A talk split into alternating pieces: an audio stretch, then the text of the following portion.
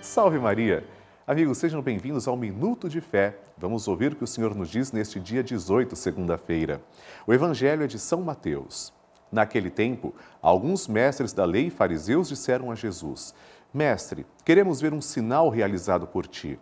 Jesus respondeu-lhes: Uma geração má e adúltera busca um sinal, mas nenhum sinal lhe será dado a não ser o sinal do profeta Jonas.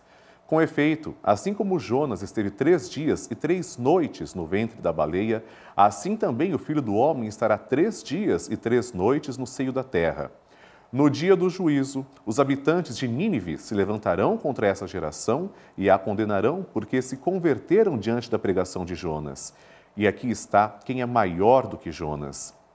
No dia do juízo, a rainha do sul se levantará contra essa geração e a condenará, porque veio dos confins da terra para ouvir a sabedoria de Salomão. E aqui está quem é maior do que Salomão. Palavra da salvação, glória a vós, Senhor. Queridos irmãos, no evangelho de hoje está muito claro. Queriam que Jesus fizesse mais um sinal.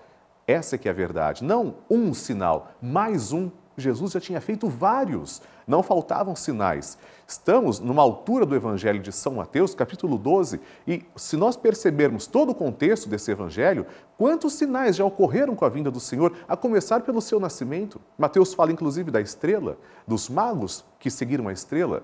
Jesus sempre realiza sinais, mas ele está diante de pessoas que estavam para provocá-lo. Ora, na nossa vida, infelizmente, também podemos cometer esse erro muitas vezes e nem nos darmos contas. Veja, o Senhor faz muitos sinais para nós.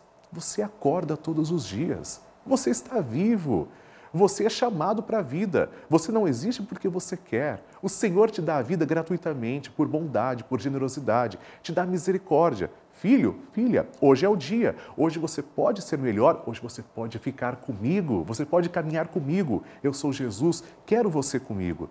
Não vamos desperdiçar nossa oportunidade, a nossa vida. Não vamos perder tempo pedindo sinais, fazendo com, com Deus o que queremos que algum distribuidor de negócios, alguém que fosse dar presentes. Não! Deus é aquele que nos dá o maior presente que pode existir, a vida, gratuitamente.